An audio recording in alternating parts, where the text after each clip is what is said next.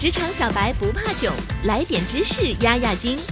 这里是有识知识，本节目由三十六克高低传媒联合出品。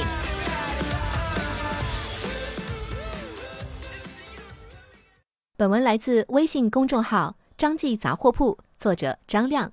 很多人在职业生涯中或早或晚会碰到和老板想法不一致的情况，那么此时你应该如何说服你的老板呢？今天我和大家分享三个沟通技巧，教你如何说服你的老板。一、明确目标的一致性。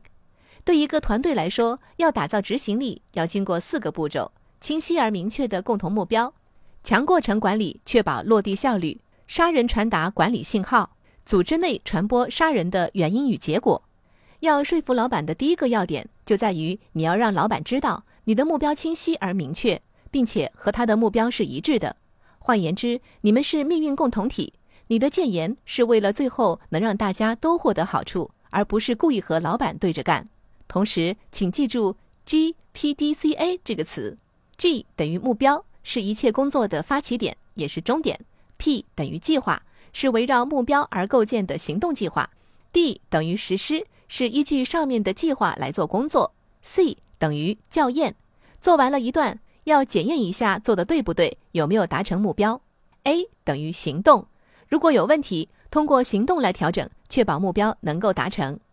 今天，如果你的目标和老板是一致的，那么你们之前的差别可能就在于对计划与实施的理解上，甚至有可能是在校验和行动上的不一致所导致的。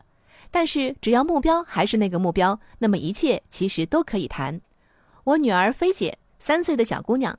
当他想吃某样东西的时候，他会尝试以下手段进行交涉：我要吃蛋糕，妈妈或爸爸买给我。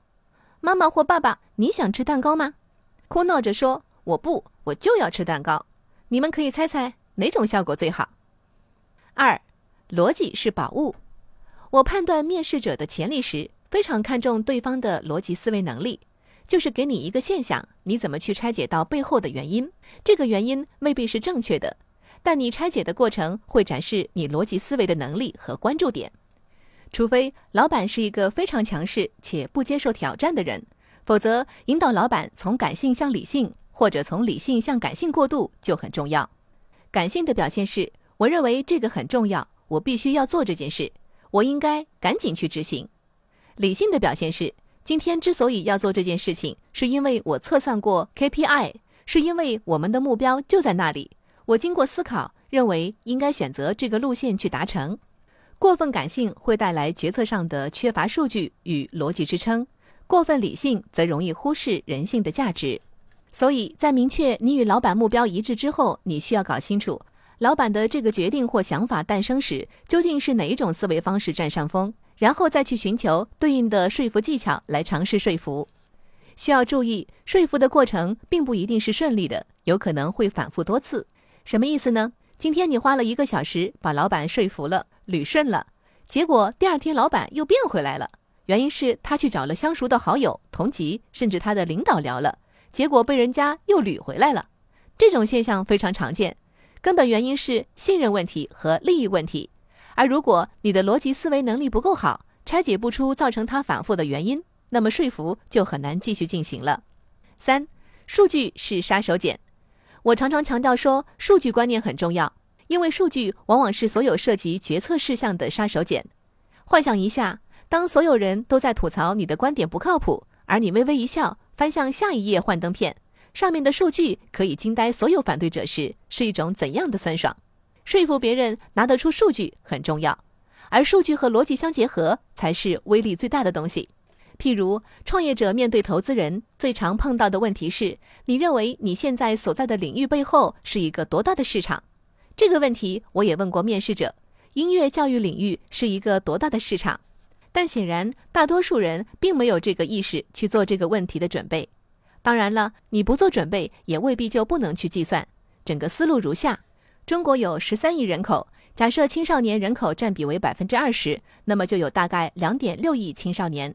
根据观察，假设学习音乐的青少年在所有青少年中占比为百分之十到二十，那么是两千六百万到五千两百万，取中位数三千九百万。假设每个学音乐的学生一年在音乐教育上的花费的平均水平是一个月一千元人民币，那么一年就是一点二万元人民币。